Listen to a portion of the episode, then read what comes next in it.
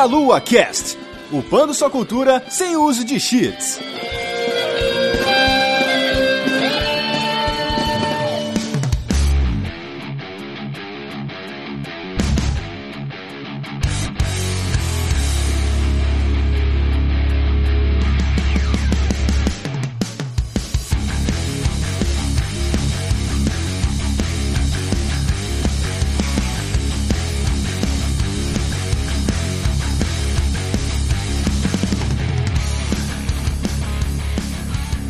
Saudações, queridos ouvintes. Estamos começando mais um Meia Lua Cast. Eu sou André Bach, estou aqui hoje com Guilherme Vertamati. Fala galera, a primeira vez que eu tive contato com o Mario 64, eu pensei, que porra de Mario falsificado é esse? Caramba, cara, a única pessoa que eu ouvi falar isso. Né? Tem uma história envolvida, mas é, é ridícula assim, cara. Que nintendista é você, né? Que nintendista sou eu. Exato. Estamos aqui também com o Renato Seveniani. Saudações e hoje eu não vou repetir a história do GoldenEye. Aê. Ah, é verdade. Se você quiser saber essa fatídica história, tem aí um podcast sobre experiências gamísticas. E também estamos aqui hoje com o Rodolfo Cunha. Fala galera, e hoje vamos falar do melhor console que eu tive. Olha aí, que legal. Muito bom. Pô, isso é bacana. Que cara. eu tive. Que outro console você teve? Um NES. um Atari, né? Eu, eu teve um Zibo, né? A competição tá, tá fácil, né? Enfim, estamos aqui hoje para falar sobre Nintendo 64, mais ou menos nos moldes que a gente fez o podcast sobre o Mega Drive, ou seja, muito pouco de características técnicas, mais nostalgia e indicações de jogos, alguns até nem tanto é, convencionais assim, talvez, né? Fugir um pouquinho às vezes do, do lugar comum. Por favor. Mas vamos falar sobre isso depois dos nossos recadinhos.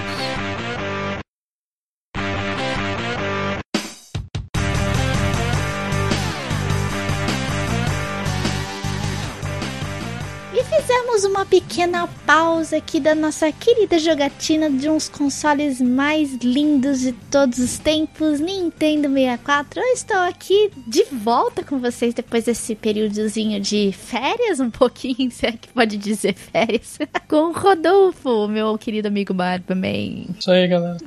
estou de volta aqui da delícia para vocês aqui para dar alguns recadinhos. Agora não vou abandonar mais vocês, pelo menos por enquanto. E vamos ao primeiro recado que está se aproximando, falta menos de um mês para o maior evento de games da América Latina. Brasil Game Show está finalmente se aproximando. Depois de tanto tempo, né, Rodolfo? Já estamos hum. aí às portas do evento, né? A Van não se aguenta de ansiedade. Ai, eu não aguento, porque, nossa, vai ser demais essa, essa feira, cara. E será de 11 a 15 de outubro na Expo Center Norte, na zona norte de São Paulo. Teremos várias uh, atrações no evento. Dentre elas, teremos a presença do é, Hideo Kojima, teremos Ed Boon também no evento, teremos cosplays, vários joguinhos para vocês brincarem. Então vocês podem se dirigir, comprem seus ingressos porque já vai virar o lote e é muito importante que você adquira o seu ingresso com desconto. E também se você está sem lugar para ficar em São Paulo, você pode entrar no site brasilgameshow.com.br/barra hospedagem, a lista de todos os hotéis e hostels disponíveis em São Paulo para você ficar melhor acomodado, estará lá no site. Então entre lá Vai ser bem legal. E, Rodolfo, pro pessoal que está vindo de longe, né, e vai vir de avião, como eles podem fazer? Eles podem utilizar o desconto da, para passagens aéreas da Latam. Sim, que tá dando 25% de desconto em todas as passagens aéreas do mundo e do Brasil para São Paulo na época, na época do evento. Do mundo, do, do universo, diria. É, então, se você vier de nave espacial, você consegue um desconto da Latam que te busca lá em Marte. Brincadeira, gente. então, gente, vamos para o evento. Estaremos esperando vocês lá para o abraço delícia maravilhoso para vocês lá.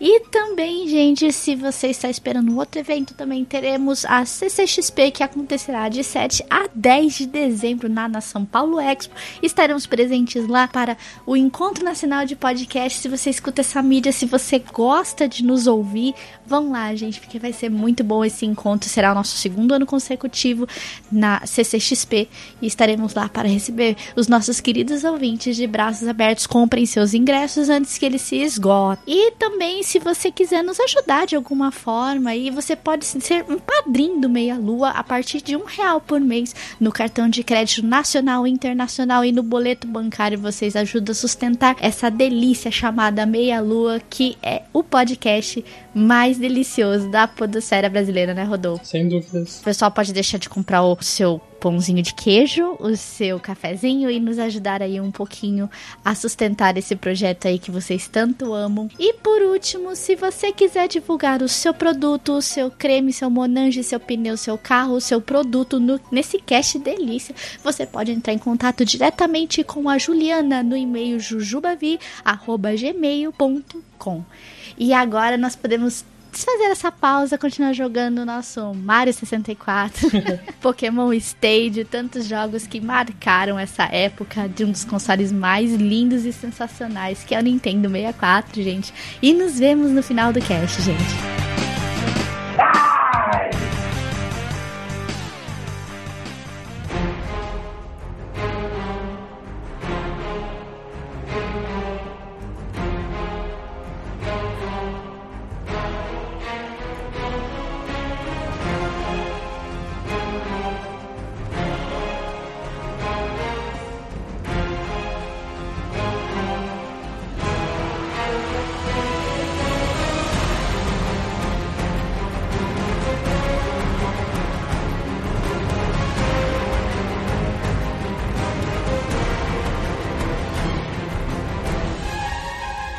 Muito bem, vamos hoje falar sobre esse videogame que foi nomeado graças ao seu processador de 64 bits aí. Foi lançado em junho de 96 no Japão, em setembro de 96 na América do Norte, em março de 97 na Europa e Austrália, em setembro de 97 na França, olha que coisa bizarra, e em dezembro de 97 aqui no Brasil. Puta Aí. atraso, cara. Porra. Né? Um ano e meio de atraso. É, caramba, gradiente. E é por isso que tem a minha história, cara. Ah, legal, vamos chegar nisso aí então. Bom, foi o, o console, o último console, grande console a, a usar cartuchos até o lançamento recente agora do console de mesa, né? É, até o lançamento recente agora do Switch, que voltou a utilizar esse padrão de cartucho aí, né? Mas até então o 64 tinha sido o, o último, né? Essa delícia sem loading. É. Exato, cara, que delícia que é isso. E, Apesar do GameCube ser ti- tido lançado em setembro de 2001, o 64 continuou aí a sua vida até 2003, onde ele foi aposentado, então. Sim, foi aposentado pelo GameCube. Exatamente. Aí, loading, só que com pouco espaço na memória, porque quiseram fazer um mini DVD. Parabéns. Vamos por loading e vamos fuder a memória. Boa ideia. Vamos continuar com pouca memória, mas com loadings. Parabéns.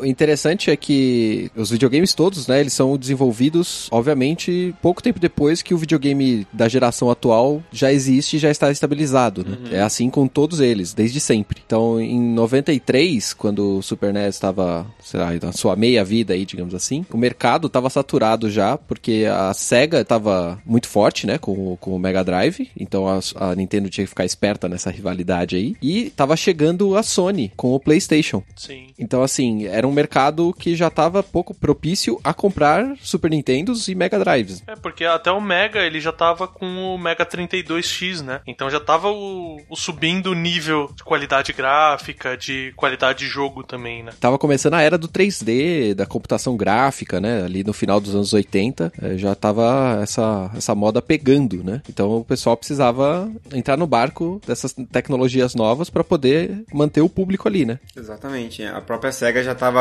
desenvolvendo o Saturn, né? Tava quase para lançar o Saturn também, que acabou não dando tão certo, né? Sim, sim. Mas é essa coisa de 3D e realismo tava tão em voga que o, o 64, o nome pré-oficial dele era o Project Reality, né? Sim. Exato. Então era o Projeto Realidade. Nossa, que realidade Que bonita. realidade, cara, que a sua mão é um quadrado, um bloco quadrado, né?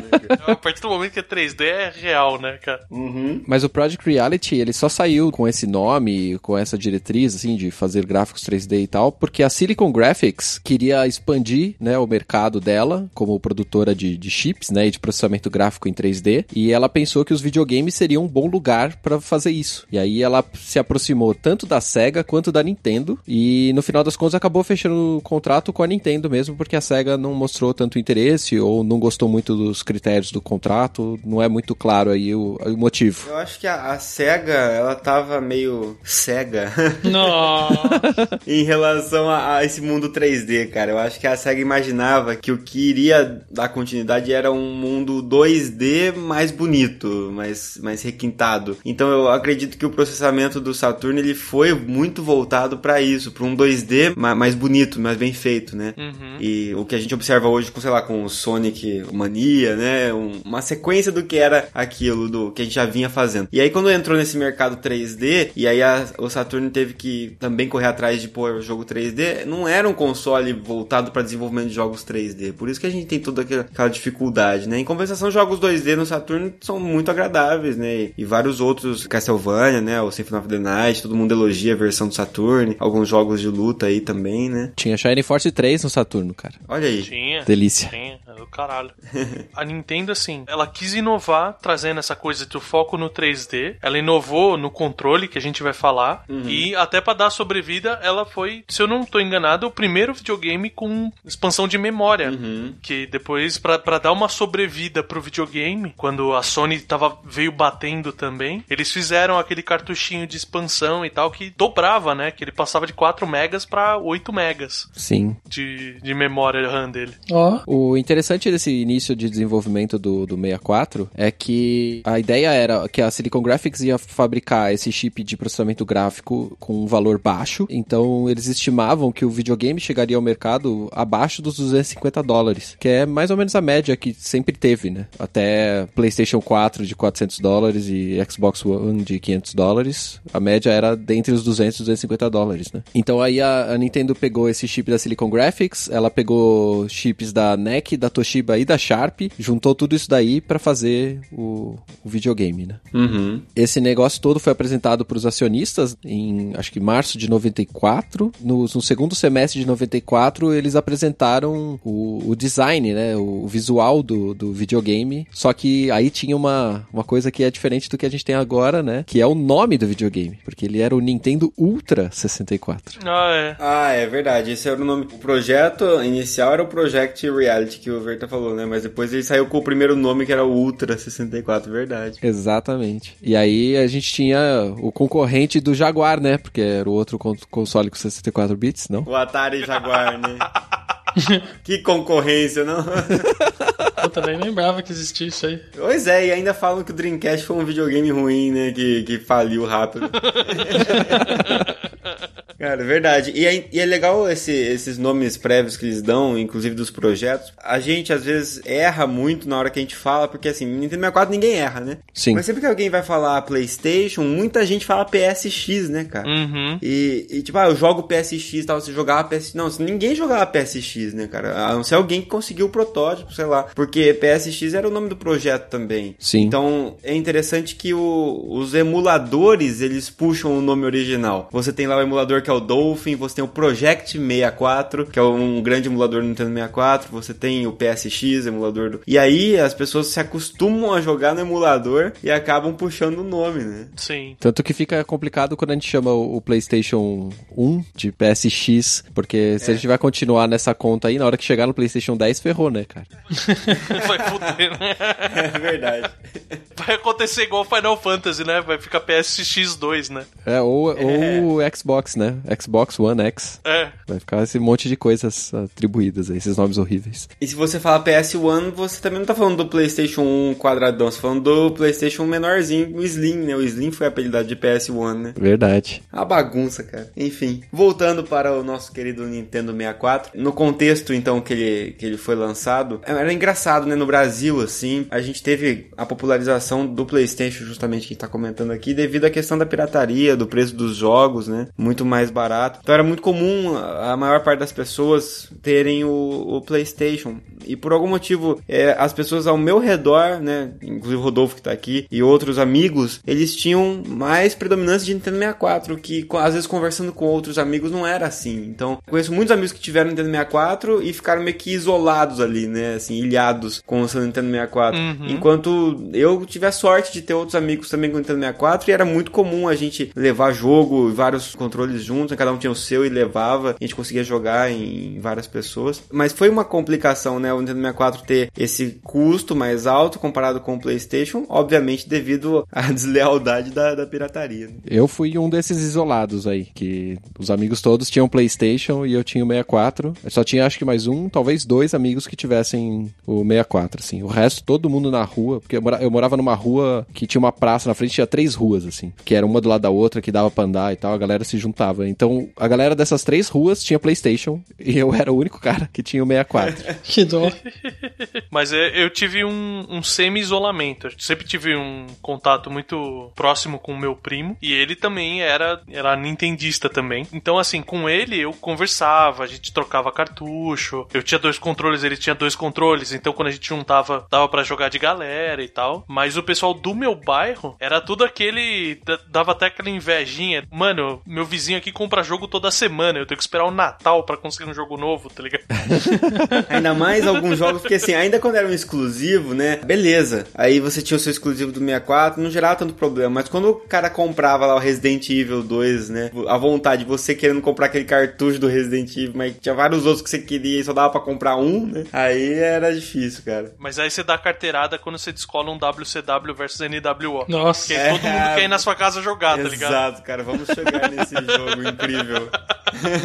Cara, nessa época era fácil, né? Porque você falava assim, eu tenho um jogo multiplayer para quatro pessoas. Quem mais tem? Ninguém. Uhum. Não tinha, né, cara? Era o único console que permitia isso na época. Sim. Com a maior parte dos jogos, como a gente estava falando antes, né? Embora videogames anteriores, como o próprio Super Nintendo, o PlayStation também tinha adaptadores para mais jogadores, se restringia a jogos de futebol Sim. e outros jogos assim, enquanto o Nintendo 64 já era projetado para isso. Fez com que numa época onde ainda a internet ainda era muito incipiente, então não existia ainda muito essa questão do jogo online. Uhum. Então era algo que proporcionou muito que as pessoas se juntassem para jogar junto, né, cara? Isso era muito bom. Altos campeonatinhos, né? De... Sim. Porque você conseguia fazer dupla, você conseguia jogar jogos de tiro, por exemplo, né? No estilo que depois se jogou o Call of Duty lá com tela dividida. Bem bacana, cara. Eu acho a forma como a interação que proporcionava. Porque antes disso, você jogar um jogo de tiro, por exemplo, com uma tela dividida em dois, uhum. não é tão divertido um deathmatch, né? Dessa forma. Um cooperativo vai, mas um deathmatch não, não, não funciona bem só em dois com um jogo de tiro. Então é um duelo, né?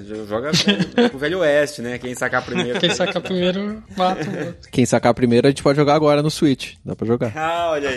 é verdade, voltou, é. Uma outra coisa interessante na época do desenvolvimento do 64 é que um dos primeiros parceiros em desenvolvimento de jogos é, foi a Midway, praticamente falecida, né? Sim. E essa parceria inicial, né, que foi anunciada e tal, deu acesso à Midway ao hardware do projeto, né? E eles, eles desenvolveram dois jogos pouco conhecidos, assim, que são Killer Instinct e Cruising USA. Nossa, cara, Cruising USA, que da hora foram os primeiros third parties, assim, do, do, Nintendo 64, que é uma marca bastante interessante. Né? Uhum. Sim, são, nossa, e um, virou um clássico, né, o Cruising USA no Nintendo 64, porque era um port de um jogo de arcade muito aclamado, né? E, Sim. E que aqui no Brasil, para nós fazia muito sentido, porque a gente sempre teve os jogos mais antigos, assim, nunca a gente avançou muito em termos de arcade, né? É. Sim. Então, o, o Cruising USA, o Daytona, é, Cruising World, esses aí são todos jogos que a gente tava muito habituado no fliperama, então trazer isso para dentro de casa foi muito legal, né? Uhum. E era um bom porte, né? Sim, sim. Ah, era um porte excelente. Exatamente. É, importante, né? Importante. Nossa. Nossa senhora. Até deu tão merda que ele tem que falar devagarzinho pra ver se as pessoas entendem.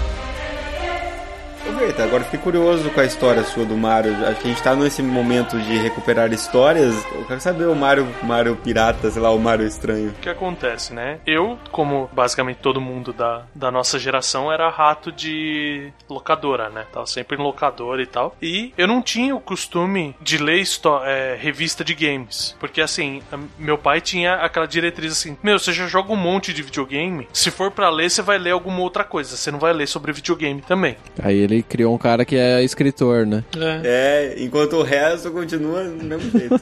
então, assim, as novidades que iam tendo eram por conta do cara da locadora que vinha contando, falou: Nossa, tá saindo um videogame aí e tal. Vai chegar para alugar, vão começar a chegar para alugar e tal. Ele sempre contava as novidades. E a gente teve essa defasagem bizarra da saída para os Estados Unidos e pro Brasil. Uhum. E o meu pai foi para um evento, foi a trabalho para os Estados Unidos e conseguiu levar a gente, né? Então a gente foi com ele. Uhum. Final do ano de 96. Ou seja, tinha acabado de lançar lá o 64. Uhum. Tava uma febre. E eu tava louco atrás do Mario RPG. Eu queria comprar o cartucho do Mario RPG. Sim. Porque no Brasil não achava, morava no interior, né? Então não achava essa porra. E eu fiquei pilhando meu pai, né? Que, meu, precisamos achar o Mario RPG, Mario RPG. Fomos lá e chegamos numa loja de videogame. Falei, ah, não tem um Mario RPG, mas tem esse novo, que é o Mario 64.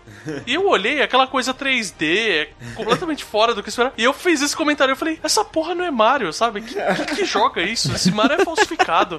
eu falei assim com uma convicção total pro meu pai. Eu falei, ó, não liga que esse Mario é falsificado, não é esse que eu tô procurando. Uhum. E fui embora, cara. Imagina, um moleque de 11, 12 anos falando isso. Dando tá carteirada errada, né? É. Porque aí no ano seguinte o que aconteceu? Da eu pedi no Mario 64 pro meu pai de Natal, tá ligado? É, é o Mario mais legal que existe. Mas você não falou que era pirata? É, então, eu achei que era. Até ter que desconversar tudo que eu tinha que falar. Cara, mas você citando o Mario 64, acho que é um jogo. A gente vai, ter, vai citar jogos depois e, e assim, o Mario 64 é algo que a gente não precisa nem assim, citar em termos de indicação, né? Lógico que é um jogo consagrado. Uhum. Nunca é, é muito a gente reforçar o quanto que foi bem sucedida a transição pro mundo 3D usando o Mario, né, cara? Porque a Sony ela fez um trabalho interessante com o Crash, mas era um jogo que ainda era limitado em termos de, de exploração do ambiente. Era, era um jogo de plataforma parecido com o que a gente fazia side-scroll. Não tinha como você ficar indo e, e, e explorando à vontade. Tinha um, uma guia para você seguir. Uhum. Você tinha guard-rail dos dois lados da fase, né, cara? Exato, exato. E às vezes até assumia uma visão side-scroller em algumas partes do jogo. Então, embora fosse também um jogo 3D legal, um uso interessante do 3D, e não é à toa que fez sucesso, mas o Mario 64 ele deu essa, essa sensação de exploração livre que a maioria de nós não tinha experienciado ainda, né? Era o primeiro open world, assim, né, que a gente tava vendo. É, você escolher, né? Eu quero fazer primeiro essa missão aqui, depois essa outra, de acordo com a quantidade de estrelas que você vai pegando e você decide a ordem com que você faz, né? Isso é muito legal. E dentro da própria fase, você podia andar por vários lugares diferentes, né? Você podia ficar enrolando, dando uma voltinha, tentando subir para um lugar. É, e pegar estrelas secretas ali que não estavam contidas no objetivo inicial, né? E cada vez que você entrava na fase, ela mudava. Cara, isso também é sensacional. Você reaproveitar a fase, né? Já que até uma forma de você conseguir usar menos espaço, né, da memória, né? Você ter várias missões diferentes e configurações diferentes os mesmos elementos ali, né? Sim. Quem aproveitou esse conhecimento, essa ideia e trabalhou muito bem depois foi o Gex. Verdade. O Gex Enter the Gecko, que é aquele do das coisas de cinema e tal, é, é excelente, cara, porque ele reaproveita a mesma fase mudando esses detalhes, te dando acessos diferentes. O próprio Banjo Kazooie também fez isso, né? Vamos voltar pro Mario, que é jogo bom? polêmica, polêmica. Mas o, o Mario, ele tinha uma coisa interessante. Ele conseguiu não só aproveitar a ambientação 3D e tudo mais, mas ele conseguiu usar com bastante qualidade o controle analógico, que era uma coisa que a gente não tinha ainda. Tem razão. A necessidade que você tinha de se mover mais devagarzinho, então você tem que empurrar só um pouquinho o pininho. É. Ou aqueles movimentos para dar os pulos diferentes, você tinha que ir pra frente e voltar rapidamente para dar aquele pulo girando. Cara, isso é muito legal e assim, foi bem inovador mesmo uso. E muita gente odeia e critica o controle do Nintendo 64. Eu acho assim, ele pode de certa forma às vezes ser mal aproveitado no sentido que se você usa um tipo de configuração que é segurando o, o joystick do meio, né? Você acaba perdendo o controle esquerdo ali, o D-pad, né? E o L, né? É, e o L. Mas você tem o Z ali atrás, né? Então, assim, eu, é, é, um. A gente tem que encarar esse joystick como sendo, na verdade, dois joysticks em um, né? Ao mesmo tempo, você tem um D-pad clássico dos jogos que vinham lá de trás dos jogos 2D, e você tem um controle analógico que estava começando a ser inserido para jogos 3D, ainda sem dois analógicos, mas já dando toda uma exploração 3D que os outros jogos não tinham. Então, não é nada de absurdo, cara. É só um controle que possibilita duas formas de jogar diferentes, no qual você, obviamente, perde um pouquinho de, de opções, mas assim, eram as opções suficientes de comandos para aqueles jogos que a gente jogava. Eu achei que precisava ter três mãos para jogar. é, então. E tinha aquela galera que segurava como se fosse jogar com o D-pad e puxava o dedão lá para baixo para usar o direcional, cara. É mesmo. Eles fizeram um aproveitamento bizarro desse controle. Eu não lembro agora se é no GoldenEye ou se é no Turok que eles fizeram isso. Que dava para jogar de dois num controle só. Caramba. Um ficava segurando só a parte do D-pad controlando a cabeça. Então era quem mirava e acho que o L passava a atirar. Cara, mas esse é o jeito de jogar de dois do jeito que vocês inventaram, né, cara? Não, mas era uma configuração para two players. Eu acho que era o do. É o do Turok, Que acho. loucura. É do Turok que fazia isso, cara. Era ridiculamente inútil jogar dessa maneira, tá ligado? Porque o Turok, assim, o que ele fez que eu achei legal em, em relação ao, ao GoldenEye é que o, o Turok, a configuração dele, você andava com o C, o C button, né? Aham. Então você conseguia andar pra cima, pra baixo, pra esquerda, pra direita. Então andar pra, ci- pra frente, pra trás, pro lado, pro outro. E usava o analógico pra mirar, que é o mais ou menos o que a gente faz quando a gente tem dois analógicos. Sim. Era uma proposta de dois analógicos sem ter dois analógicos, mais ou menos assim, né? O que me incomodava no joystick do 64 é que o, o- esse controle, esse analógico era muito ainda precário, tanto na questão do conforto, porque ele tinha esse negócio antiderrapante que era essas, essas ranhuras que ele tem, Nossa. que na verdade só servia pra fuder a tua mão jogando Mario Party. Mario Party, né? Um dia eu abri o controle pra poder ver o que acontecia pra ele ficar mole do jeito que ele ficava depois, né? Porque ele brochava depois de um tempo, né? Sim, você pegava o controle e o pininho caído, né, cara? Ele caído. E aí eu fui ver que a- o esquema que eles usam ali dentro é de plástico e tem uma- um vão onde ele fica encaixado que ele fica firme porque esse espacinho ele é bem justo. Conforme você fica mexendo e principalmente quando você joga esses jogos Mario Party 1 principalmente que foi feito pra destruir todos os controles do 64, esse espacinho ele começa a ficar a ser comido, esse plástico é comido pelo outro componente que se desgasta e aí, cara, aí fudeu, você tem que pôr uma massa, dá pra você abrir e pôr tipo uma massinha, um durepox, um biscuit, qualquer coisa ali. Um biscuit, cara. Olha, eu imagino o Bach fazendo manutenção na cozinha, sabe? Como é que eu vou arrumar isso aqui? A mãe dele cozinhando. Mas um bi- biscuit, um biscuit de cola, né? Não um biscuit.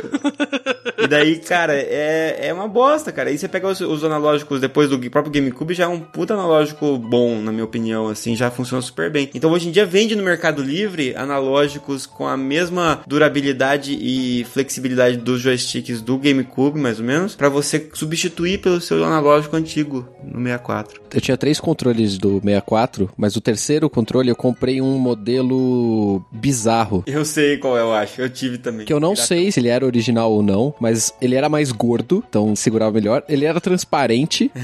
se eu não me engano, posso estar falando desse, ele tinha um esqueminha de fazer botão turbo, pra você jogar os joguinhos de tirinho. Aham. Uhum. O analógico desse controle, ele era mais resistente que o do controle normal. É, ele era mais parrudo mesmo. É, esse sobrevivia ao Mario Party. É, cara, porra, nossa, cara. O tanto o jogo de você fazer aquele do bot, que você tem que ficar remando. É do bot, esse mesmo que o eu do lembrei. bot cara. fudia, o cabo de guerra e o de pedalar pra acender a luz pra aquele fantasminha não te pegar. Sim. Tinha que gerar energia pedalando. Esses três. Chegou uma hora que os controles estavam tão arregaçados já que não dá mais. Daí eu falava pra galera assim: ó, é o jogo do bot, larga aí. Deixa, vamos jogar. Perde isso aí, não, não vale, entendeu? Não tá contando. Show café com leite. É, a cabo de guerra, não deixa, o computador pode ganhar, não vou perder meu joystick por causa disso, meu pai não vai dar outro pra mim por causa de um. Pior que assim mesmo. Uma coisa que era legal dos controles do 64 e que eu acho que foi a primeira vez que fizeram isso pra valer foi o esquema das cores. Você podia comprar Ah, controles de várias Era cores. diferente. E Isso era ótimo pra você saber qual que era o controle 1, qual que era o controle 2, na hora que você tava misturando e os fios tudo emaranhado, cara. E de levar na casa do amigo, né? Porque às vezes É. você levava o teu, ah, É. o meu é o único que é dessa cor, então não tinha risco de misturar, né? Sim, E sim. dá carteirada também. Vamos todos jogar. Não, mas o verde é meu. É, É. o único que não tá broxa ainda, entendeu? Isso, é Sai verdade. correndo. Ah, isso era uma forma muito boa de distinguir, às vezes, joysticks iguais, né? Fala assim, ah, esse aqui era o meu mesmo, o meu já é bem brochadão aqui. É, Daí mas você já tá broxado. levava. Aquela inveja que dava quando você pegava de novo um controle novinho, né, do amigo que tava bom, aquele analógico. Sim. Tinha hora que ficava insuportável de jogar. Mas esse negócio das cores que vocês falaram, ele realmente foi inovador e a ponto de que depois, quando eles estavam tentando o último suspiro do 64, começaram a sair 64s inteiros, o console inteiro de outra cor, né? Não só o controle. Que É, era tipo com nome de fruta, não era? acho que É, era. você podia assim. comprar, era. Tipo sabor, sabe? É, era Orange, Grape, uns negócios assim, né? É, tinha a versão do Pikachu também. Nossa, a versão do Pikachu é bem legal, cara. É bonita aquele, aquele 64, cara. É, a, a Pokébola é o botão de ligar, não é um negócio assim? Aham. É, então.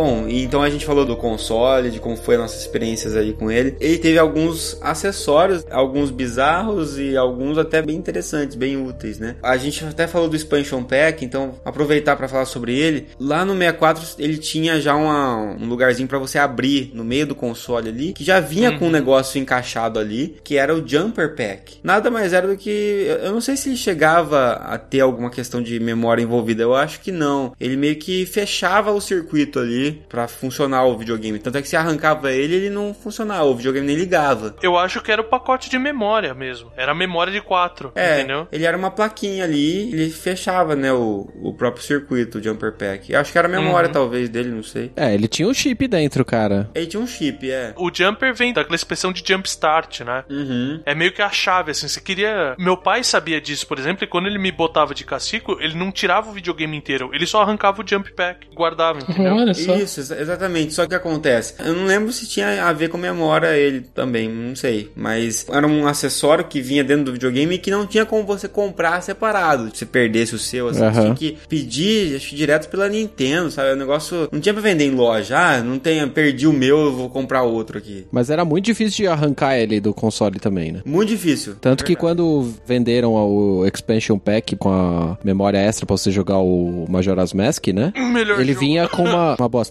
Ele vinha com uma chavinha pra você conseguir fazer uma alavanca e arrancar ele fora, né? Sim, porque o expansion pack ainda tinha aquele negócio com a parte vermelha ali, né? Era mais fácil, eu acho. Mas mesmo assim não era tão tranquilo de tirar ele, né? Eu acho que meu pai tirava na chave de fenda mesmo, cara. Eu não, não lembro, porque. Aí vai na chave de casa. Não lembro do meu pai tirando, mas definitivamente ele já fazia isso antes de eu comprar o Majora's Mask com o pacote de expansão, cara. Então, e o expansion pack ele foi lançado, né, depois, mais tardiamente um pouco no console. O Renato citou com o Majoras, que era um jogo que ele exigia o cartucho de expansão, precisava pra poder jogar. Uhum. Melhorava a textura, um monte de coisa, né? Ele, ele removia um pouco de neblina que a gente tinha muito no Ocarina of Time, e aí ele Sim. diminuía esse nível de fog, né? E o Perfect Dark também precisava dele. Os Era jogos que vieram depois. Era ele, o Perfect Dark, acho que o Donkey Kong 64. Era assim, obrigatório o uso. Agora, Isso. tem outros jogos que se você não usasse, você conseguia jogar e que usando ele dava alguma melhoria. Eu, eu lembro claramente do Mundo Não é o Bastante, do 007 que veio depois, já não era mais Uhum. com a Rare, se eu não me engano. E aí esse jogo, você, você jogava sem o cartucho de expansão, os carinhas que você matava, eles morriam, caíam no chão e eles desapareciam, sabe? Uhum. E se você tava usando o expansion pack, o corpo ficava no chão. Ah, legal. Então, tipo, ele mantinha mais detalhes. Alguns jogos ele conseguia aumentar a resolução para 640 e qua- por 480 dinâmica. Por exemplo, o Star Wars Battle for Naboo, o Racer, por exemplo. O Racer ele ia para um modo com mais texturas, ele, a taxa de frame rate melhorava. Então você tinha essas melhorias menores assim para a maioria dos jogos e para alguns ele era exigido. E aí era muito chato, cara, por quando você não tinha, como era o meu caso, esse o cartucho, porque eu não tinha nenhum dos jogos obrigatórios. E aí você ia na locadora, você tinha que alugar o jogo e alugar o cartucho de expansão. Você era como se alugasse dois jogos. Nossa. É, o cara cobrava o mesmo preço do aluguel do jogo pelo cartucho. Exatamente. Na minha locadora, além disso, até puxando pra um outro acessório, ele também alugava o Rumble Pack. Nossa, Rumble Pack. Então vamos puxar o Rumble. Rumble Pack com pilhas, né? Que é um puta treco gigante, né, cara? Era bizarro aquilo lá. Fazendo um comentário bem escroto, é o primeiro vibrador pra crianças, né? É, quando você entra em contato, você percebe assim, o que que é um vibrador? Aí Você lembra do Rumble Pack e fala, mas isso já conhecia há muito tempo atrás. É. né? O Rumble Pack, eu, eu lembro muito bem do Star Fox, né? Foi um dos primeiros jogos compatíveis com o Rumble Pack. Sim. E dava realmente uma outra sensação de você jogar. Eu, pelo menos, que não Sim. tinha ainda entrado em contato com esse tipo de feedback físico, né? Então eu tava jogando lá sem. Quando você jogava o Star Fox, os caras abusaram do bagulho. Quando explodia o chefe, É. o bagulho tremia até quase acabar a pilha. eu Nossa, deixava às vezes na mesa, o é. controle andava. Já aconteceu do meu controle cair. Tanto que, que ele andou Sim. com a vibração. E fazia um barulho desgraçado, meu. É. Sim. Eu tava jogando, eu alugava o Rumble Pack sempre que eu queria acabar 100% o Zelda. Uhum. Porque um, no Ocarina of Time tinha aquele Chaos Stone, era alguma coisa assim o nome do item. Uhum. Que se você tava perto de alguma coisa, tava perto de uma escultura ou alguma coisa assim, ele vibrava o controle. Uhum. Hum, verdade. E cara, eu jogando aquilo e fazia um barulho de locadora, né? Então era tudo cagado o Rumble Pack. e minha avó tricotando do meu lado e eu jogando, de repente começava. tipo, a minha avó, tipo, tá tudo bem? Vai quebrar o controle aí? Essa britadeira aí, né? Cara, muito bizarro, velho. E é uma coisa que eles não conseguiram resolver, cara, porque que nem o meu controle do Wii U, atualmente, depois de alguns bons anos de jogo, ele faz esse escândalo também, cara. Toda vez que ele vai vibrar, é um escândalo desgraçado aquele controle. Eu acho que depende também da forma como é programado os jogos, eu não sei, se- porque acho que os caras botavam pra realmente a gente perceber, né, que funciona aquilo lá, sei lá. Star Fox 64, ele acho que vinha num bundle, né, com o Rumble Pack, se não me engano. Vinha. O meu veio assim. legal. Era aquela caixa maravilhosa, né, cara? É. É. Lindona a caixa que vinha, o Star Fox com o Rumble. Uhum. E a outros acessórios a gente teve também o, o Transfer Pack, né? Que Sim. Nossa, nem lembro o desse. Pokémon Stadium, né? É, o Stadium, ele, eu ia falar isso, falando em caixas bonitas, o do Stadium era muito louco porque ele vinha com isso também. É o Transfer Pack, que foi uma grande decepção na minha vida, porque. Bacana aqui, né? Põe põe música triste aí.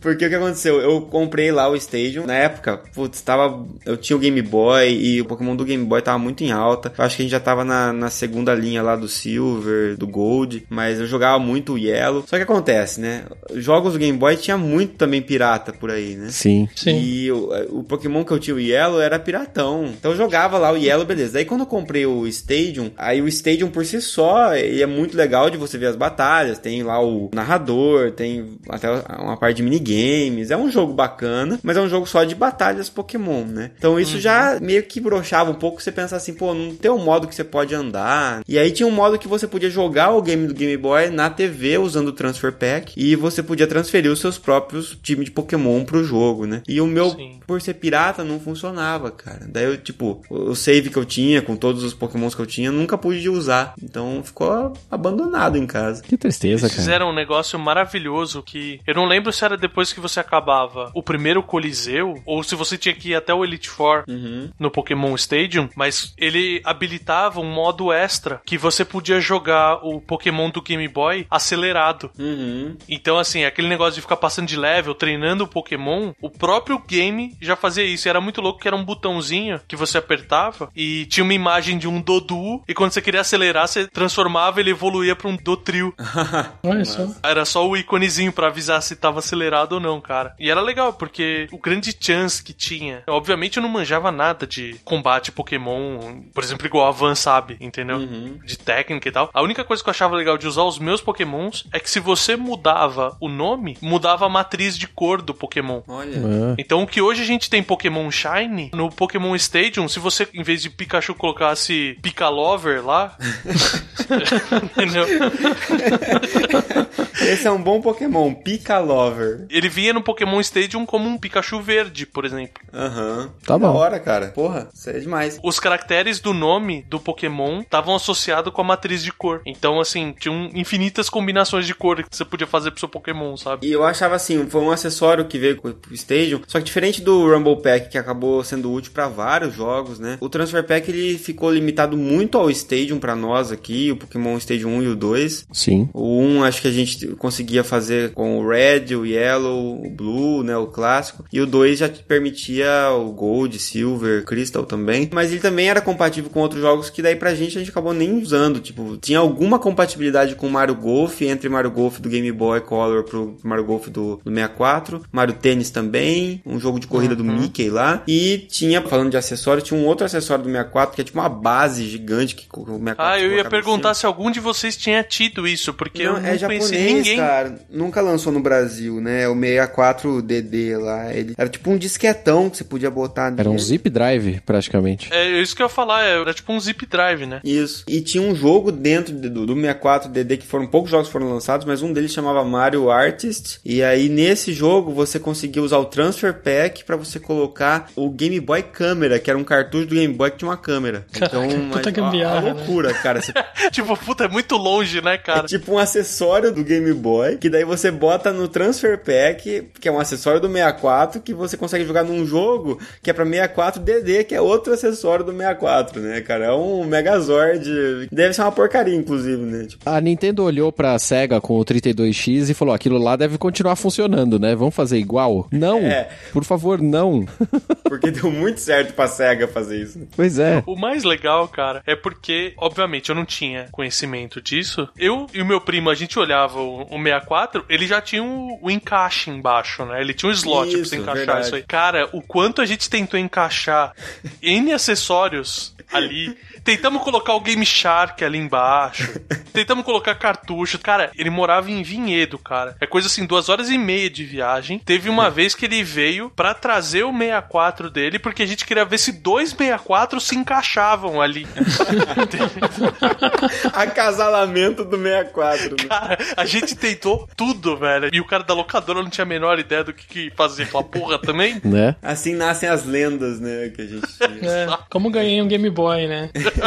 É porque a princípio, eu imagino que essa base que eles trouxeram pro 64 era o, com a mesma ideia do protótipo de base pra ler CD no Super NES. Sim, sim. O Sega CD, digamos assim, do Super NES. É, exatamente. Eles devem ter tirado do mesmo lugar, né? E essa base ela acabou também trazendo a, a possibilidade de conexão com a internet também. Então eles fizeram também tipo um modem. É. Que também não foi muito pra frente, né? Ainda teve uns outros meio malucos, tipo um que era. Acho que você ligava, é tipo um cartucho, porque tem um cartucho de memória, que também é um acessório, né, do 64. Estranho, né? Porque você tinha jogos que salvavam no cartucho e tinha aqueles jogos que você tinha que usar o cartucho de memória. É. Fui descobrir isso depois, mas os cartuchos do 64, nominalmente eles tinham 64 MB de memória, mas podia variar de 4 a 64, velho. Então tinha muito jogo que pra baixar custo, que nem aquele jogo de luta Mace The Dark Ages, Aham. que era um jogo de luta muito bosta. É, Eu achei que ele não ia nem ser citado aqui. Eu acho que é um crime. É um crime. Então, é. é uma bosta aquele jogo. Mas ele tinha aquela coisa assim, do tipo, eles usaram o tamanho de cartucho suficiente pra você poder só salvar o, o seu jogo. Então, se você queria salvar replay, etc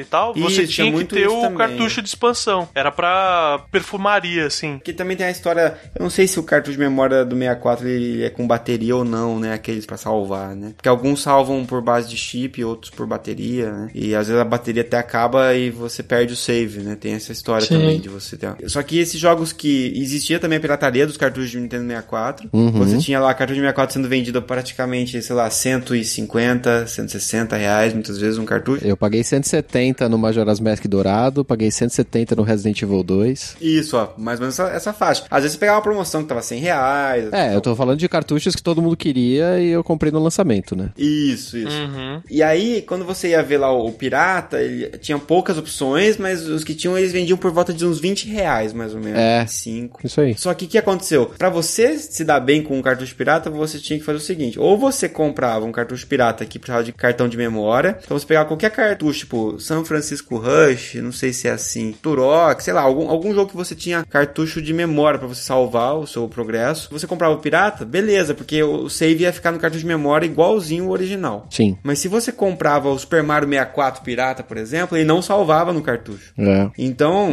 ou você tem que zerar tudo num dia, o que ia ser complicado, ou você. Porque você tinha que usar um adaptador também, não era só por o piratão ali, não. Você tinha um adaptador que era tipo um, um cartucho que você punha em cima do cartucho. É era tipo um Game Shark. Tipo um Game Shark. Sim. E atrás desse Game Shark também tinha uma entrada. Então o que você podia fazer é muito bizarro, cara. Você podia colocar o seu Super Mario 64 pirata em cima, e aí você pegava um original que você tinha, colocava atrás desse cartucho. Ele ficava dois cartuchos ligados nele. Porque aí o Mario 64 sugava a memória do outro, entendeu? Pra salvar os seus jogos. Caraca, Muito bizarro, cara. Era bizarro isso. Os caras eram um rato da engenharia pra fazer um bagulho desse também, né, mano? É, esses caras são gênios, né, cara? Puta merda. em vez de fazer um pirata que salvasse, né? Usa a sua genialidade pra alguma coisa. Né? Né? Acabei de ver aqui procurando imagem de Game Shark de 64. Um Game Shark com aquelas entradas de impressora antiga, cara, no cartucho. Eita, Porta porra. paralela? Olha É. que bizarrice. Daquela maior zona ainda. A famosa Imagina o que os caras LPT1. faziam com isso. Pois é. Né? Mas o, o Game Shark era mó legal, cara, porque eu acho que é o último acessório pra falar, porque o do 64, ele tinha a função de você descobrir cheats. Uhum. Era um esquema muito bizarro, mas ocupou muito meu tempo de tipo, você ligava o jogo, aí tinha um botãozinho do lado de fora do Game Shark, você clicava e ele registrava a situação ali. Uhum. Aí, por exemplo, eu tava jogando 007. Aí você pegava, dava dois, três tiros e ia diminuir um pouco a munição. Você apertava de novo, ele ia ver o que mudou Hum. de um código pro outro. Então ele ia fazer esse registro e ele ia sugerindo códigos de cheats. E você tinha que Nossa, ficar cara. testando pra ver. Aí ali no meio você achava um de munição infinita, por exemplo. Nossa, Nossa. por, é, e por isso que as revistas traziam esse processo pronto já, né? Exato, era, era um puta trabalhoso, assim, mas o. A grande frustração é porque, assim, você tá mexendo no código do jogo com o Game Shark. Então, cara, a quantidade de crash que deu. Não, Crash é outra franquia, cara. Isso, é. Mas, cara, perdi muito save, sabe, de jogo testando essas coisas. Era mó É. loucura, velho. Quer roubar, tem que sofrer, velho. É verdade. É, é. Vamos ver se o crime compensa.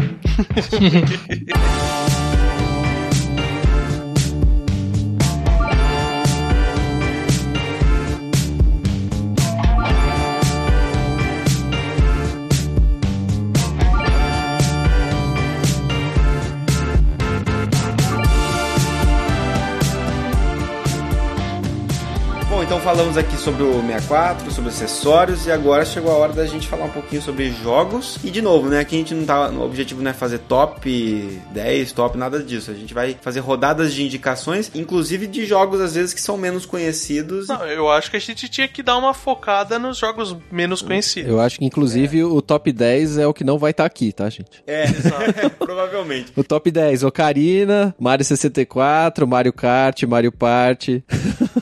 É, isso são jogos que deixaram um legado, né? Continuam vivos através dos seus sucessores aí. né? Sim, sim. Enfim, vamos então para a rodada aqui de sugestões de jogos. Podem começar. Renato, aproveita você aí então e indica um jogo para nós. Muito bem. Então eu vou começar com um jogo bizarro japonês que você. Ó, Começou os date games agora. Não, não, não, não, não, não, não. Não, não vou nesse nível no 64. No 64, não. True Love. Vai, aí a gente vai pro PC. Quando a gente fala fazer um cast sobre PC, a gente entra nessa área. e eu vou começar com Mystical Ninja Staring Goemon. Olha só. Puta, esse jogo é bom pra caralho, velho. Cara, era muito famoso, mas eu nunca joguei, porque eu não gostava da cara do, ca- do protagonista. É, porque é tudo bizarro nesse jogo. né? Preconceituoso você. É, aquele go, tipo, meio, meio Akira Toriyama de cabelo azul, assim, né? Sim, Sim. sim, Ele tem pra Super NES umas, alguns jogos, que essa série é fa- famosinha assim. E ele tem acho que três jogos pro 64. Caramba, eu achava que era um só. Não, ele tem, tem três jogos. Eu, eu só joguei um, que é esse Mystical Ninja. É, esse é o que tinha na locadora mesmo. E apesar de ser japonês, eu joguei ele em inglês. Então, esse tá traduzido. Tem um jogo que não tá traduzido, tem esse, esse aqui e o Great Adventure que est- estão traduzidos. Mas eu recomendo o que eu joguei, que é o Mystical Ninja Staring Goemon. E é bem legal, assim, ele tem três personagens diferentes que você pode utilizar pra explorar o- as fases e tal. E no final tem uma luta na qual você usa um robô gigante pra destruir um chefe que fica voando, um robô gigante voador lá. E as animações tem, são muito engraçadas, assim, é b- bem legal. O único problema é que é notável os erros de tradução. Você percebe que aquilo que ele tá falando ali tinha uma piada em japonês e que ela não passou na tradução, sabe? Mas é, é um jogo bem legal. E você luta com cachimbo. Sim, sim, sua arma é um cachimbo gigante. Muito louco. Cara, esse é um jogo que eu sempre via na locadora, eu nunca aluguei. E até hoje nunca joguei, é um dos jogos que mais se fala. Quando, quando se, se você olha a capa dele, todo mundo já viu, cara. Sim. Fala a verdade, o mesmo preconceito que eu tive com o Mario 64, porque não era Mario de verdade. Você olhou pra ele e falou: essa porra não é Sonic. É. Tem esse cabelo desse jeito, mas não é Sonic. E é verdade, cara, que bizarro que é isso aqui. Eu acho que eu não gostei do nome, não sei, cara, não, não bateu assim, mas eu deveria jogar. Me lembra um pouco, assim, é que tudo no 64 tem um gráfico meio parecido, né? Mas em algum aspecto isso parece uma versão japonesa de Quest 64, sabe? Não sei porquê. Uhum. Na minha cabeça vem na. Quest também deve ser japonês, inclusive. Pode ser. Enfim, Verta, indica um pra nós. Bom, a, a minha indicação, obviamente, já que a gente tá fugindo do óbvio, eu vou trazer o meu fanboísmo de outro lugar. eu vou falar de Star Wars Shadows of the Empire. Nossa, Olha aí. qual que cara. é esse, cara? É um dos primeiros que lançou, né?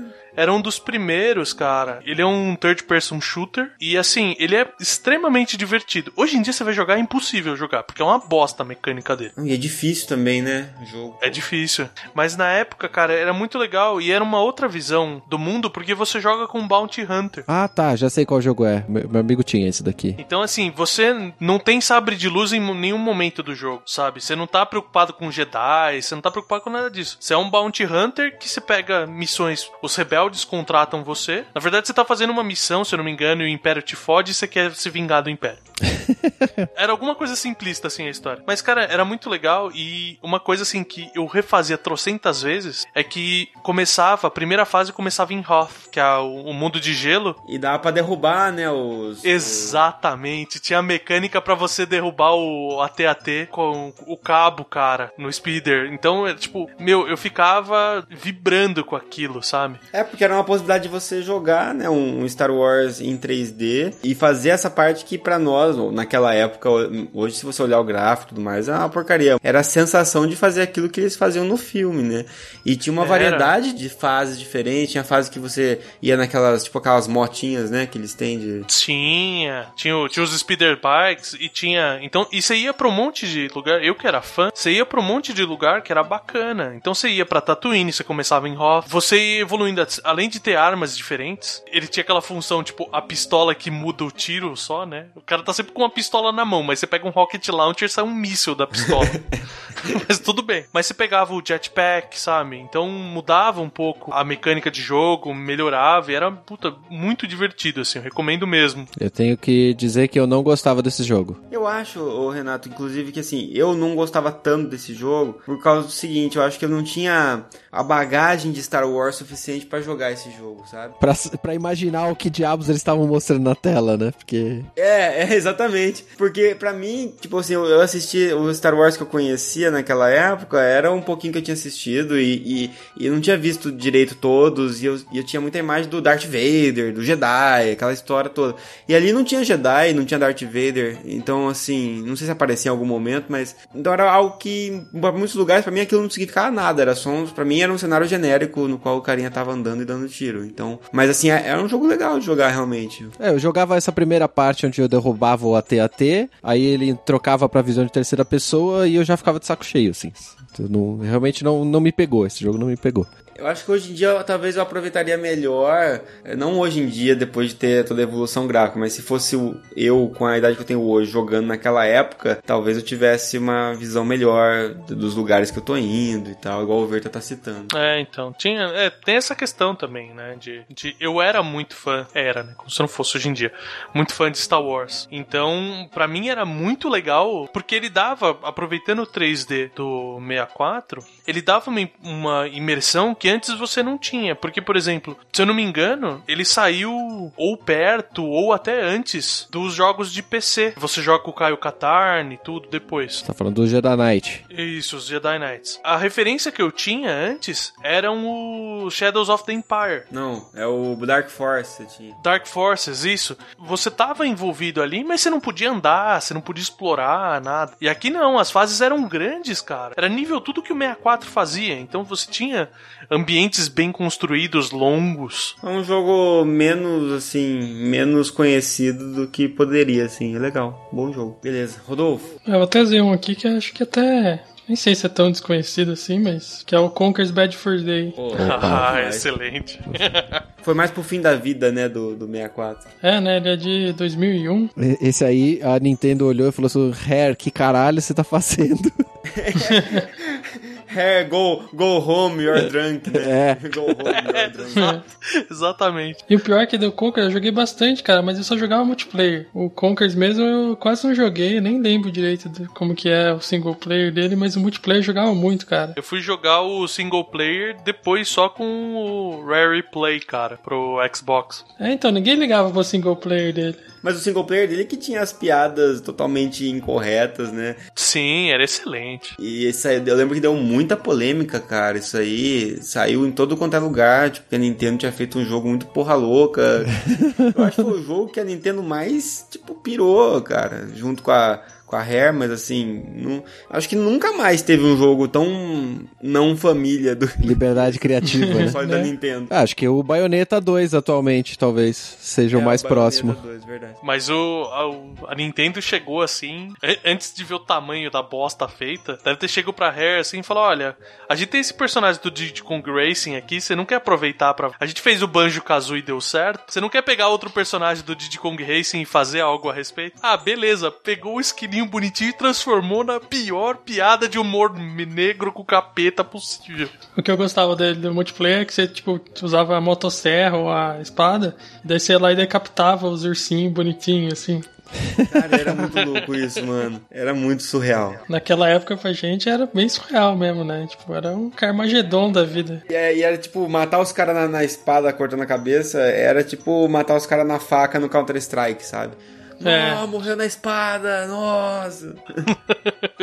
Bom, eu vou sugerir um aqui de esporte, olha só. Opa. É, foi um jogo que eu, que eu me diverti muito jogando, cara. Eu nunca imaginei que ia ser um jogo tão legal. E é, pra mim não tem outro ainda desse estilo que, que tenha superado, que é o 1080 graus snowboard. Nossa. Eu ia falar desse aí também. Cara, jogão de snowboarding, assim, com o, o controle responde muito bem. É simples de jogar, não tem mil coisas que você faz. É basicamente você, acho que deixa o A apertado, ele dá aquela baixada que você ganha velocidade. E aí você tem algumas manobras que você consegue fazer, segurar a ponta da prancha, etc. E fazer os giros, né? Por isso chama 1080 graus, né? Você conseguir dar voltas até você fazer lá. Você faz 180, você faz 360, você faz 720, tal, e você Sim. vai fazendo voltas até você fazer 1080, que é super difícil de fazer, na verdade. Nossa, era muito difícil de fazer 1080. É, tinha um narrador que ele ia falando, conforme você fazia as manobras, ele fazia. E quanto mais difícil, mais empolgado ele ficava, né? E dava pra jogar de dois,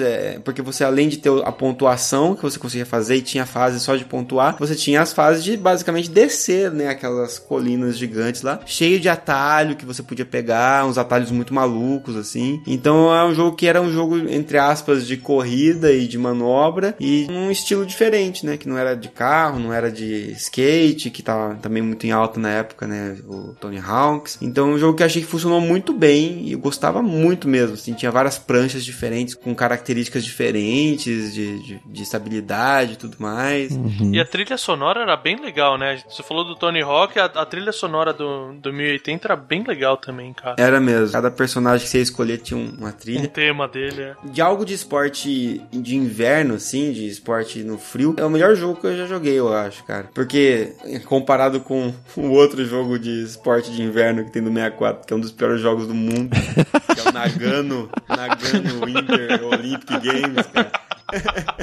Não tem nem comparação, cara. Mas de corrida bizarra, o 64 tinha o Wave Race, né, cara? Que era de Pois jet é, um dos também. primeiros e é divertido também. Jogaço também.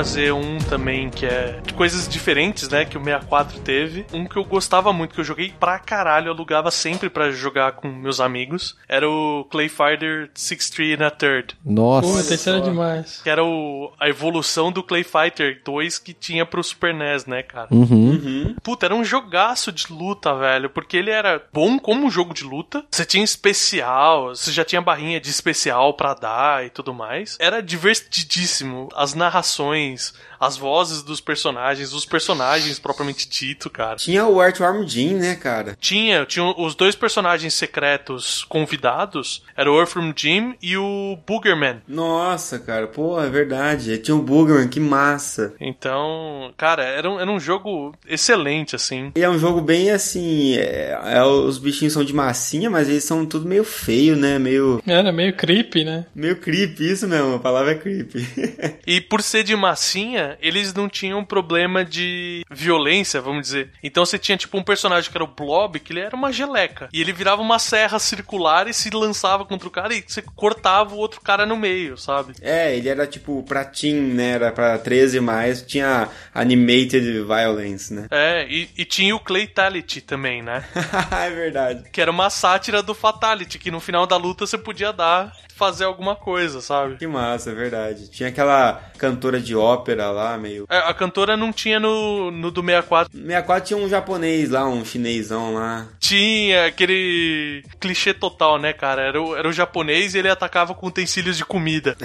de cozinha, cara. Tinha um palhaço, o boneco de neve, o Papai Noel tinha, né? Tinha, tinha o Papai Noel, cara. É, é muito engraçado. Toda vez que depois eu passei a escutar aquela música do Weird Al Yankovic, que é o The Night Santa Went Crazy, eu lembrava desse jogo, cara, porque eu só conseguia imaginar o Papai Noel desse jogo fazendo aquelas coisas da música. que massa. Você tinha o Tef, cara, que era um, um doce, era uma barra de doce que É, atacava. o, o carinha do o oriental lá, ele lutava com uns pauzinhos de hashi, né? Eu acho, ele tinha um... É, ele tinha, tinha frigideira, jogava frigideira. Bom demais, cara. É um jogo de luta bem, bem fora do convencional mesmo, né? E divertido, cara. Era muito engraçado, assim. Essa é uma franquia merecia uma, uma revisitada aí nos tempos atuais, sei lá. Eles fizeram aquele Clay Fighter Sculptor's Cut depois. Ah, mas pro 64 ainda, não foi? É pro 64 ainda, mas, tipo, já não era tão bom. O gráfico já era melhor. E eu tô, tô até vendo a caixinha que ele exigia o, o expansor de, de memória, né? Então ele tinha um visual melhorzinho, mas o, o 63 e um terço ainda era mais divertido, sabe? Conseguia ser mais carismático. E o nome é engraçado, né, cara? 63 não tem. Parece corra que a polícia vem aí. É tipo isso, cara. Massa, boa lembrança. Vamos lá então, Renato? Bom, a gente não pode falar de F0, né? Porque já é muito consagrado, né? Porque é F0. Dispensa comentários. Então eu vou, eu vou falar do jogo de corrida que eu achei porque eu estava procurando algum jogo pra alternar com o F0 que fosse tão bom quanto. Esse jogo é Extreme G de motos. Bom, cara. Ah, esse era legal porque ele tinha mísseis. Sim, era, era a mistura do F0 com Rock and Roll Racing. Era por isso que eu gostava desse jogo e não gostava de F0, velho. Ele tinha mísseis. Mas é, e é uma, é um- são umas motos muito loucas, né, cara? É tipo a moto do Tron novo, Tron Legacy. E aí co- coloca uns canhão de laser na frente, uns míssil. E aí tinha o modo corrida e tinha o modo Mario Kart Battle, né? Que você enfrentava dois, é, quatro, co- é, quatro jogadores, né? Um contra os outros três e tal. Cara, eu passava horas jogando esse negócio. Nossa, cara, me deu muita saudade desse jogo, cara. Cara, esse jogo era muito bom, cara. E pra mim era, era a personificação do Tron. É, Eu jogava na casa de um amigo, o Rodolfo até conhece o Cabeção. Um abraço pro Sim. Cabeção aí. Pô, ele Hum, tinha. delícia. É, ele tinha o, o Extreme G e, cara, a gente passava muitas horas jogando até eu ficar com enxaqueca, cara, de tanta luz estranha e, era muito neon, né, cara? e era rápido, né? O jogo era rápido. muito rápido. Era alucinado mesmo. Uma das maiores lembranças que eu tenho desse jogo, além das horas e horas de diversão, foi uma vez que a gente tava jogando multiplayer, né, da parte de, de corrida, e aí um amigo meu virou e falou assim: Opa, tô sentindo algo quentinho aqui atrás. Porque tava tirando com laser na bunda dele, da moto dele. Aí- É, tinha aquele laser contínuo que você ficava atirando e tinha um escudo que você podia usar, né? Isso. Tinha o míssel também. Muito legal, cara. Um Mario Kart. Ele não era tipo o Mario Kart, que era você ia levando tiro aleatoriamente. Você tinha um- uma defesa, né? Um- Sim. tem uma quantidade de dano que você precisava levar. Sim, sim. É verdade. É excelente, excelente esse jogo. Ele teve alguma versão futura dele? Alguma Teve o outra? Extreme G 2 também. Teve pro próprio 64 saiu o 2. Pro 64 mesmo. Pros videogames mais novos não teve nada. Acho que não. Eu acho que tem PlayStation 2, Extreme G. Só que eu não sei se a Extreme G Racing é. Acho que o 3 saiu pra PlayStation 2. Mas eu nunca vi. Porque é outra, é outra franquia que se, se saísse eu ia curtir jogar de novo, cara. Essa valeria a pena também. É, né? jogaço, jogaço. É um jogo excelente. Eu compraria se saísse pro Virtual Console também, que seria legal. Nossa, cara, podia muito, né, cara, o, o Switch, sei lá, pegar, já que tá muito, a Nintendo é muito voltada pra, pra franquias, assim, meio alternativas, ou da própria Nintendo, ou Sim. de repente algo que começou ali com eles. Podia muito pegar essas franquias e ressuscitar, cara. Eu acho que ia fazer um puta sucesso. É. Ó, teve Extreme G3 pro PlayStation 2 e GameCube. Esse eu nunca joguei. E o Extreme G, X, XGRA, que é o Extreme G Racing Association, que saiu pro PlayStation 2, Xbox e GameCube em 2003. Esse foi o último. Ó, vou torcer pra retrocompatibilidade do Xbox One ter esse jogo, cara. Eu vou jogar. Se tiver, eu vou curtir. Às vezes, se mantiver, né, o padrão, né, porque às vezes eles, quando, nessas trocas, quando saiu do 64, muita coisa, quando sai de um console, se perde, né, meu? É, pra mim o Extreme G2 já não era tão bom quanto o primeiro, mas... É, eu não sei, eu não- o 2 eu, eu joguei muito pouco, acho que eu aluguei uma vez, o- a minha memória é totalmente do 1. Um. É, eu só tenho memória do 1, eu nunca joguei o 2, porque não, na locadora que eu ia não tinha. Beleza, então. Rodolfo, mais uma indicação pra nós? Fazer um aqui, esse era meio underground, eu acho. E eu sei que eu não fazia ideia do que, que eu tava fazendo nele, que era o Pilot Wings. é verdade, cara. A definição de Pilot Wings é essa. Eu não tinha ideia do que eu tava fazendo, mas eu jogava. Eu jogava e era muito divertido, cara. Porque você ficava voando por aí à toa, assim, e. Eu era adorava o divertido, modo cara. que você ia, tinha um castelo no meio da ilha lá, aí você pegava um jetpack, ficava saindo voando por ali. Mas tinha Caralho, missões é pra você mesmo? fazer, cara. Mas eu, eu ia nesse modo, tinha um, tipo um free mode, assim. Eu ficava nesse free mode voando, e não retardado. É, acho que era basicamente isso que eu fazia. Eu lembro que tinha umas coisas de tirar foto também. Tinha, verdade. Tirar foto. Dava pra você pegar uns ultra leves, uns outros tipos de, de veículos. E tinha aí coisa pra você pousar no lugar. Tinha com jetpack você tinha que pousar no lugar certo. Tinha asa delta, uns negócios assim. Tinha missões. Mas tinha esse modo que era um modo mais livre com jetpack, que era o meu favorito. Porque eu ficava voando pra, pra cá e a gente meio que jogava pra ver quem conseguia chegar em alguns pontos que nunca tinha ido, sabe? Um negócio assim. Mas é um jogo que tinha desde o do Super Nintendo. É um jogo O do Super. Nintendo é mais ainda você não tem a menor ideia do que você tá fazendo ali, cara. É um jogo consagrado, mas é muito fumado, cara. Não dá pra entender a ideia dos caras. Minha cabeça não acompanha o, a- o que os caras pensaram, sabe? Esse é outro jogo que eu não dei a mínima. Esse aí não... Eu só lembro que tinha um dos personagens pra escolher, ele chamava Goose, e eu gostava de jogar ele no mar com jetpack porque ele morria igual no Top Gun. igual o personagem do Top Gun. Ai, cara. Isso foi muito longe. Mas é o que eu fazia na época, cara. E- Mas tinha, um cara, tinha um- uma foto que sempre aparecia nas revistas e na, na própria caixa do console, eu acho, que tinha, é um dos jogos que veio de, de início, né, do, do, do console. Tinha aquela, tem aquele ponto turístico dos Estados Unidos, agora esqueci, que tem aquelas Monte Rushmore. nas rochas. Isso, Monte Rushmore. Rushmore. Tem o Monte Rushmore lá, só que tem o Mario, sabe? Sim. É, então, Ah, tipo, sim. É, é muito clássica essa imagem do jogo. Sim, sim. Mas eu não cu- curtia, não. Curti esse jogo, não. E ele é o segundo jogo, acho. Porque o primeiro é o Mario 64 ele é o segundo lançado. É bem de, de entrada do console, assim. É, como, como um jogo de entrada, é ok, assim. Eu lembro que eu ficava voando só à toa e era divertido, cara. Minha infância. Eu relaxava com aquele jogo. É, então, eu tava cansado de fazer coisas sérias, né? Jogar jogos que eu tinha que chegar em algum lugar, tinha que fazer alguma coisa, eu pegava esse, porque ia de nada a lugar nenhum mesmo. Tirando foto e voando de jetpack. Numa noite amena.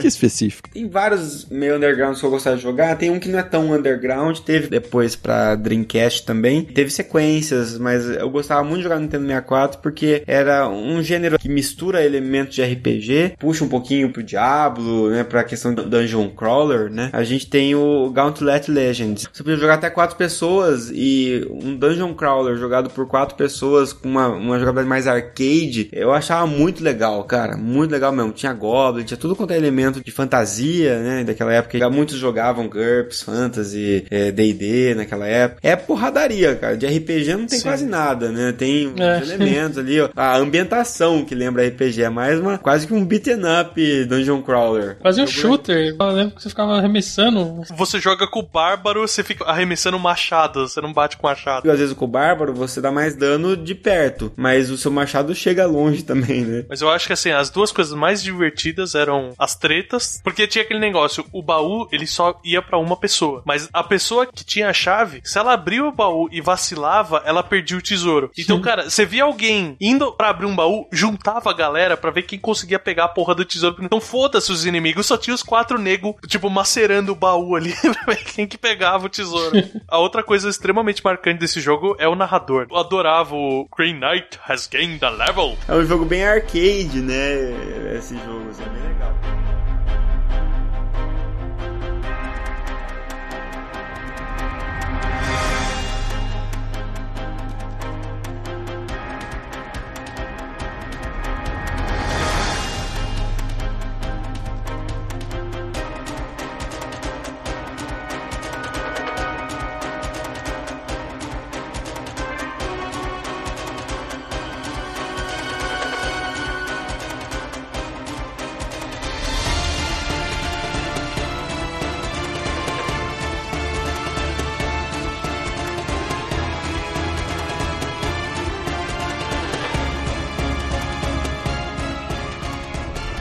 Pra minha última escolha principal aqui, eu vou falar de um jogo de multiplayer que é bem legal, só que ele cansa depois de um tempinho jogando, assim, porque ele é um pouco repetitivo. Mas independentemente disso, ele é um jogo tão bizarro que ele merece a menção. Rampage World Tour. Nossa, Nossa, que jogaço.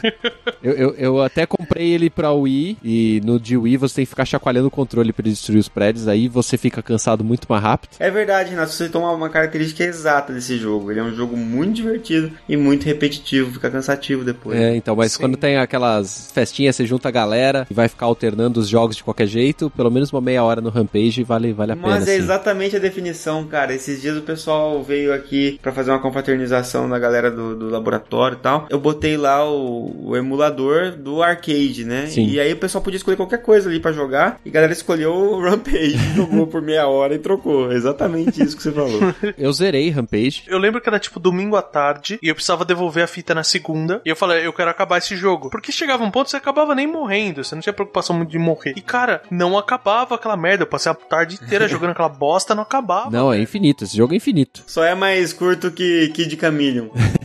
É, puta que pariu, velho. Não acabava nunca e era chato pra cacete, já tava de saco cheio.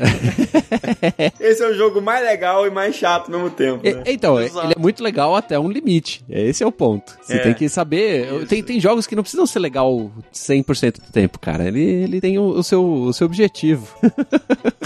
É isso Ele mesmo. era um jogo casual, não hardcore. Você jogava há pouco tempo. Só pra explicar o que, que é o jogo, a gente ainda não falou o que, que ele é. Se você sempre sonhou em ser o, o King Kong ou o Godzilla e destruir prédios, você é. Então é esse seu objetivo. você tem que destruir prédios, destruir os helicópteros que vêm te atacar, etc. E fazer com que a cidade deixe de existir. Esse é o objetivo do Comer as Rampage. pessoas gastronomicamente falando. Isso, você taca as pessoinhas pra cima, elas ficam gritando na hora de cair na sua boca. Ela é Tipo, muito igual. Você joga um amendoim pra cima, assim, come, você faz isso com uma pessoa. Isso. Exato. É genial, genial. Esse jogo é genial. Ele é tão genial que ele é incompreendido.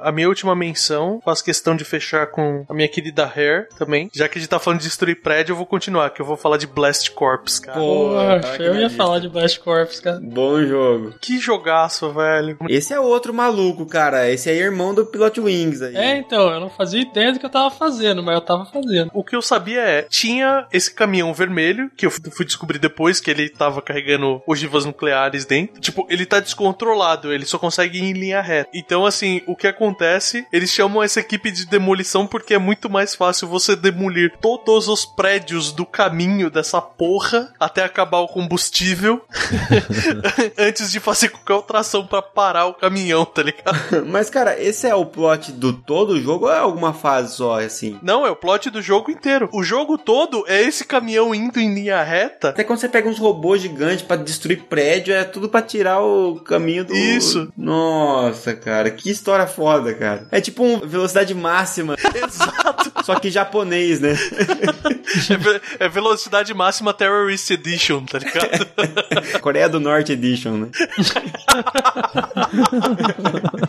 Mas, cara, era muito louco, porque assim, você tinha o trator e o caminhão, tinha aquele caminhão que você tinha que dar com a, com a traseira do caminhão no prédio pra destruir, que era difícil pra caralho. Sim. Mas você tinha que nem vocês falaram, você tinha uns robôs, você tinha uma moto que lançava míssel, sabe? A galera era muito criativa, que nem tinha um carrinho que, tipo, a parte de destruição dele era embaixo. Então você tinha que ficar arranjando rampa pra rampar, pular e cair em cima dos prédios com a barriga do carro, sabe? Meu Deus. E você era um bonequinho pequenininho, né? Que você podia entrar em vários veículos, né? Algumas fases, né? É, ti- tinha aquelas fases assim que, tipo, o caminhão tava indo, então você precisava, tipo, destruir no caminho, só que tinha um trilho do trem. Então você precisava ir encontrar um trem, colocar o trem na posição certa pra ele passar por cima. É um, é um jogo, assim, que me rendeu muitas e muitas horas, sabe? E tá aí disponível, né, no Hair Replay. Alguns jogos que a gente andou citando aí já, já tem o Conquer, já tem o Blast Corps e tem ainda o Banjo Kazooie e outros aí também. Ah, o Perfect Dark, que a gente nem citou, mas porque é consagrado também, né?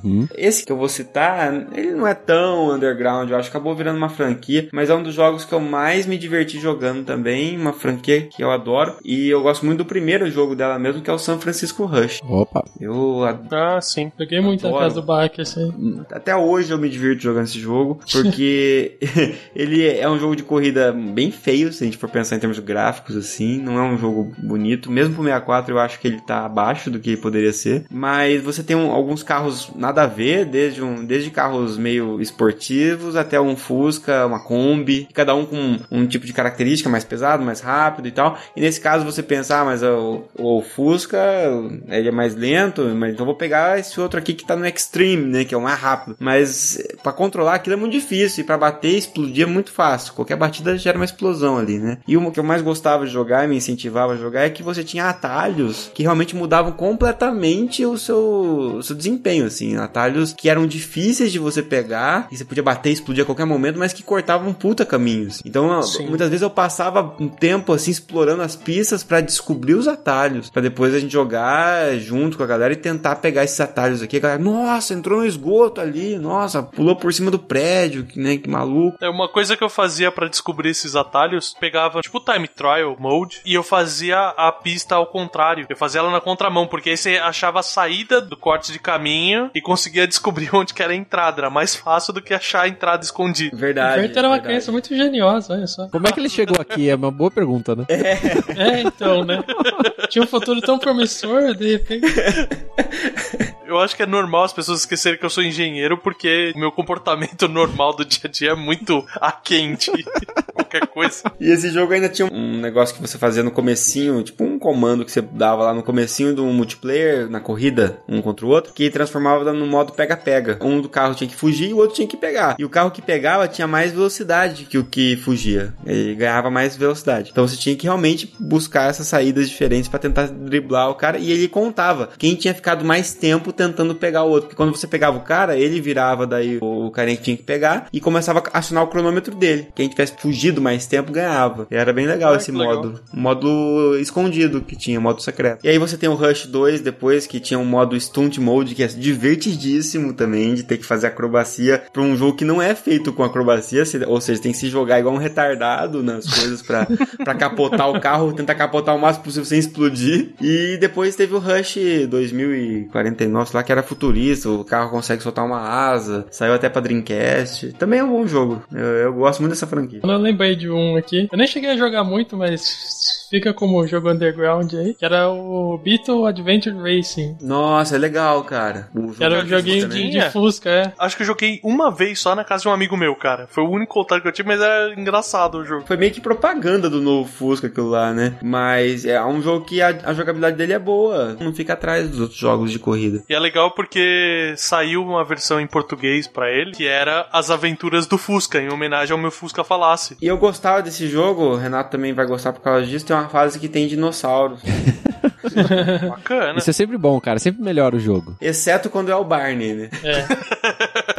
Esse tá no mesmo cast do GoldenEye, né? Essa história. Exato, essas histórias aí, essas, essas piadas internas vocês ouvem no cast de experiência gameística. Isso. Muito bem, a gente indicou vários jogos, falamos um pouquinho sobre eles, a Undergrounds, e com certeza sobrou alguns na lista. Então agora é uma rodada ultra rápida pra vocês só citarem. Ó, faltou falar esse, esse, esse. Eu vou citar um jogo que eu citei no cast de jogos de luta, que eu gravei lá com o pessoal do Player 2, que é o Flying Dragon. Por que, que eu vou citar esse jogo? Não porque ele é um bom jogo de luta, porque ele é meio durão, assim, ele é meio travado pra lutar, mas é legal porque você cria o seu próprio lutador. E aí era divertidinho, você tinha um jo- uns joguinhos lá, você enfrentava os personagens e quando você ganhava dele, você podia escolher um golpe desse personagem que você enfrentou pra acrescentar no seu personagem. Nossa, que interessante. Não é grande coisa, mas se, se alguém quiser testar aí pra ver como é que é, divirta. Esse sistema que você citou é interessante. Sim, tinha no Rival Schools também, do Dreamcast. Só que você jogava um tipo Mario Party, eu sei que aqui é 64 na Dreamcast, mas era tipo um Mario Party que você criava o seu personagem também, você ia passando nas casinhas e conseguindo os golpes. Bom, a gente citou o Wave Race, que eu acho muito legal, né? A gente já citou lá no Sim. começo o Cruising USA. E tem o jogo bizarro que o pessoal fez do South Park. Nossa, Sim, verdade. ele Nossa. estava na minha lista. Joguei bastante, legal esse jogo. Nossa, nem tava lembrando desse, mas era muito bom. Bom, as minhas menções, rapidamente passando pelas de Star Wars, os Racings, que a gente falou, né, que são divertidíssimos de pod racing. Tem o Rogue Squadron, que é um de X-Wing excelente. É um dos melhores jogos de, de navinha até hoje, pra mim. Uhum. O Battle for Naboo, ele era divertido, mas eu ainda gostava mais do Rogue Squadron. Outra menção que eu queria falar, tem o Diddy Kong Racing, que é melhor que Mario Kart, chupa Mario Kart. Não, não é. Indo pra um pouco mais conhecido, mas legal pra caralho, era o Hexen. Tinha Exen pra 64, caralho. Duke Nukem 64 teve, né? Doom 64. Teve. Ah, Pra mim, a, a coisa mais marcante do Exen é que assim, eles se preocuparam pra caralho pra colocar as armas em uma qualidade visual boa e os inimigos eles não tiveram cuidado nenhum. Então você pega uns screenshots do jogo, é tipo horrorosa a diferença, tá ligado? O mais engraçado da Nintendo é que, tipo, ela lançou esses jogos que são jogos meio darks, assim, pra um, pra um estilo Nintendo de ser naquela época, assim. Sim. E, e o Duke Nukem, inclusive, tudo bem violento e tal. Só que no Duke Nukem, eles tiraram a boate de strip Sim. pra botar uma garagem lá, porque aquilo não ia poder ter, mas, tipo, o resto, beleza. Destruir as pessoas. Explodir porcos alienígenas, tá tranquilo, né? Agora, ver um peitinho lá não pode. né? É verdade. Que absurdo, né? que absurdo. A minha última referência, essa totalmente underground, mas eu adorava, era o jogo do Hercules Legendary Journeys, que era aquele seriado que passava no SBT. Tinha pro 64 também, cara. Cara, só você jogou isso, não é possível. É. É. Eu sei. Ele era tipo um adventure 3D, cara, e era muito legal. Tinha uns monstros, eu, eu gostava de mitologia, né, cara? Então. Eu tava lembrando aqui, cara, tinha o Worms pra 64. Tinha, verdade. Tinha. Nossa, cara, dimensão honrosa pra alguns, porque eu não citei. É o Body Harvest. É um jogo da Rockstar, se não me engano. É um jogo meio de mundo aberto também, que você... É um, um- você vem do espaço, não lembro direito daquela história, cara. É uma história muito louca. Tinha uns, uns insetos gigantes pra você enfrentar. Cara, é um jogo bem legal. Um cara com uma armadura laranja, tipo, de longe no escuro lembra Samus, mas não é. E... De longe no escuro. Ah, eu lembro da capa. Tinha pra alugar, eu nunca aluguei. É um jogo bom, cara. Só que é difícil entender os objetivos, sabe? Assim, mas tem veículos. Esse é um jogo que eu queria revisitar e queria jogar pra poder terminar, sabe? Porque é um jogo que eu alugava muito e nunca terminei. O Turok, adoro, é, mas não é tão underground, né? Ah, o, como o Verta citou, o WCW vs NWO, tanto o primeiro É, quanto aí o é Revenge. must, must play, esse aí. É, pra mim até hoje é o melhor jogo de luta livre. É o Pokémon Snap. Tô fissurado por esse jogo. Acho que deveria ter continuações, ainda mais usando tablets, etc, que agora a Nintendo tem. Nossa, a minha frustração foi o Wii U não ter um Pokémon Snap 2, cara. Aproveitar a porra do tablet pra isso. Né? Nossa, cara, é, marcaram mesmo. Tem um jogo que você é tipo um chip e você entra em vários animais, robôs, assim, é um puzzle, chama Space Station Silicon Valley. Esse é um jogo Nossa. muito pouco jogado, mas é um, um dos melhores jogos de puzzle que eu já joguei, assim. Bem legal mesmo, cara. Oh, É, eu adorava jogar. O gráfico nem é ruim, Bem cara. feito e tal. Depois vocês zoam que eu jogo o Hércules. Olha essas coisas que o Bach jogou, velho. É estranho, cara, mas é bom. E um de corrida que eu gostava muito, que é o Destruction Derby. Oh, Destruction Derby, que jogo legal, né, Seu Derby cara? era muito da hora. E o do 64 é o meu favorito. Eu joguei no Playstation. E aí, fora que nasceu a franquia do, do Mario Tennis, que eu acho bom, até o do Wii U agora. Pra mim, qualquer jogo de- do Mario com esportes é bom, assim. Exceto o Strikers do, do Wii, acho. Ah, não, cara, eu curto O Strikers é Strikers. legal também, pô. O que eu não curto é o golfe, cara. Não gosta do golfe? O Golf eu, gost- eu sempre gostei do Golf do Game Boy, cara. É, o pra Golf mim é um, Game Boy é um bom bom. jogo portátil. Eu não gosto de golfe, eu acho, então. faz sentido, faz sentido. E só pra não, não falar que a gente não passou por outros estilos também, só pra mencionar, a gente tem Harvest Moon. O engraçado, cara, é que o o de 64 e do PlayStation também saiu na mesma época, o do Play 1. Eles tinham o mesmo personagem, assim, parecido, o gráfico e tal. Era muito semelhante. A configuração da cidade, a fazenda, as coisas eram totalmente diferentes. Então eram dois jogos que, se você bater o olho, Harvest Moon do Play 1 e o Harvest Moon do 64, você fala, ah, é o mesmo Harvest Moon. E eu joguei os dois na mesma época e eu não consigo me lembrar direito, me- as coisas se misturam na minha cabeça.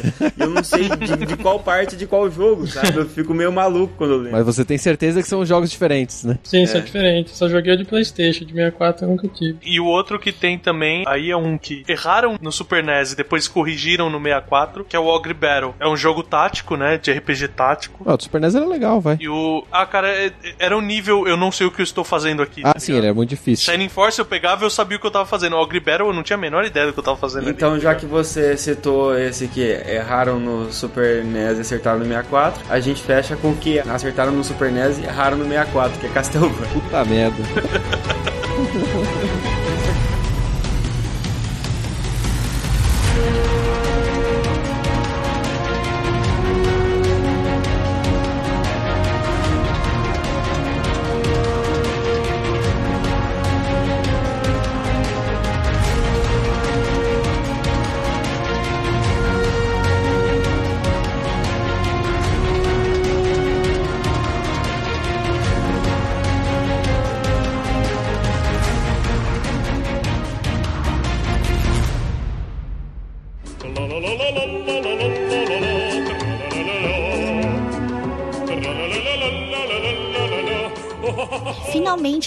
Terminamos esse cast maravilhoso sobre um dos consoles mais bonitos, como nós já falamos, que marcou a história dos videogames, que foi o Nintendo 64. Eu estou de volta aqui com meu querido amigo Rodolfo Cunha. Isso aí, galera. Uma participação massiva minha hoje. É, então, olha aí, o Rodolfo tá comigo sempre aí agora. Galera, vamos ler os comentários, que é o que vocês pensam sobre o cast, tudo que vocês opinaram e agradecemos a todos que deixaram seus comentários aqui. Eu vou começar então aqui, Rodolfo, eu vou começar com o Tô Desistindo já. Não desista, meu filho, você é forte. Ele disse o seguinte: nego se desespera quando escorrega na casca de banana. Eu volto, ok. Acho que ele ficou pensando que ele ia escrever e depois ele voltava. E aí ele continua: do podcast. Adoro Potter. Lego Potter do PSP detonei os dois. Estudando pra ficar rica, ou a Van está se recuperando da última batalha contra o grande Loki vocês não querem contar. Não, gente, eu estava estudando. Ele continua. Repetir a letra K infinitamente não vai mostrar o quanto eu realmente ri nesse podcast. potássio, potássio, potássio. É, hipotássio, né? É. PS, eu li todos esses livros, menos o último, que é somente baseado, uma peça baseada na história. Chama o Fencas e o Guaxa de novo. Precisamos de mais stand-ups podcastizados. Quem sabe no futuro, né? o Fencas e o Guaxa, como são do Deviante, eles, tão, eles vão estar sempre por aqui. E ele disse dos comentários: contrata-se Nego Farofa. Requisitos: agir feito Minion Soul, Rabbids, o Mario Rabbit, o Kindle Battle e obedecer a nós. Nego Café e Nego Banana. Ainda não sabemos quando vamos fazer as entrevistas, mas vocês vão se divertir bastante. muito bom, muito bom. E depois teve até uma resposta aqui do Nego Café que falou: ah, Nego tem que falar farofa em todos os textos, mas eu fico assim, cafezinho no final do expediente. Foi uma resposta que ele deu pro, pro Tô Desistindo, né? Mas obrigada, Tô Desistindo, pelo seu comentário. Cara, volta aí sempre e deixa seus comentários como você sempre deixou. Vamos pro próximo comentário, então, aqui do Danilo dos, dos Santos Ferreira. Opa, e aí, Danilo? Danilo é novo nos comentários, né, Val? É, então, nunca vi ele por aqui, pelo menos. Quem sabe ele não virou mais um assíduo comentarista. É, então, vamos lá. Vem aí, ô Danilo. Chega com nós. Vamos lá, então. Comentário dele. Parabéns, pessoas. Ótimo cast, convidados super engraçados. Cresci com Harry Potter, gostava muito dos jogos de PC do HP, pois foi um dos primeiros jogos que eu vi em português, com dublagem em português. Acho que era HP e a Cam- Câmara Secreta. Até vida longa e próxima. Muito bom. O Harry Potter fez parte da infância de muita gente, infância e adolescência. Foi um, como é que fala, uma literatura muito boa, né, pra época, né? É, não foi o meu caso, mas. É, eu mesmo não curto Harry Potter, entendeu? Eu preferi livros como O Senhor dos Anéis ou próprias Crônicas de Nárnia, né? Era o que fazia parte mais, assim, da minha literatura. Harry Potter eu não curtia tanto. Achava, pra mim, eu não, não era do meu gosto, entendeu? que bom, Van, que bom.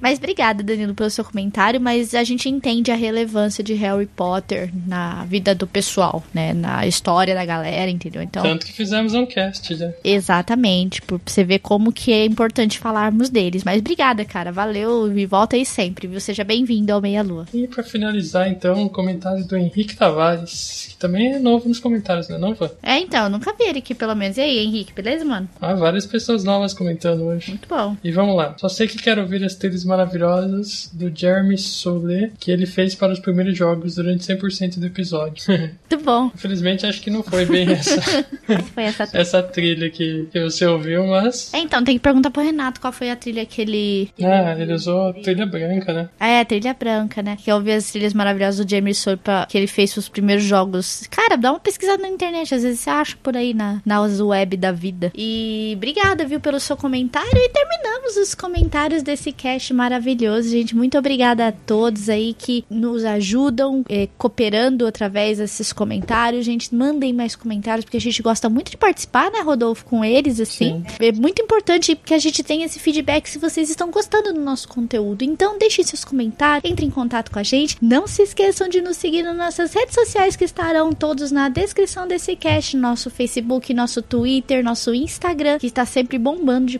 conteúdos lá. Vocês podem nos seguir. Também não se esqueçam de se inscrever nos nossos canais do YouTube, né? Nós temos um canal de vídeos e um canal de lives. Você pode se inscrever e nos acompanhar diretamente lá, ao vivo e a cores. e vídeos todos os dias, lives esporádicas. Do, toda semana tem live. Também não se esqueça de nos seguir nas nossas redes sociais particulares. Estaremos todos respondendo por lá também. Esperamos vocês no próximo cast, galera. Um grande beijo pra todo mundo aqui. E fiquem aí jogando seu Nintendo 64, jogando Mario e morrendo muito. Caindo muito no Mario Kart aí 64. E obrigada a todo mundo. Um grande beijo. Nos vemos no próximo cast, gente. Valeu, galera. Falou.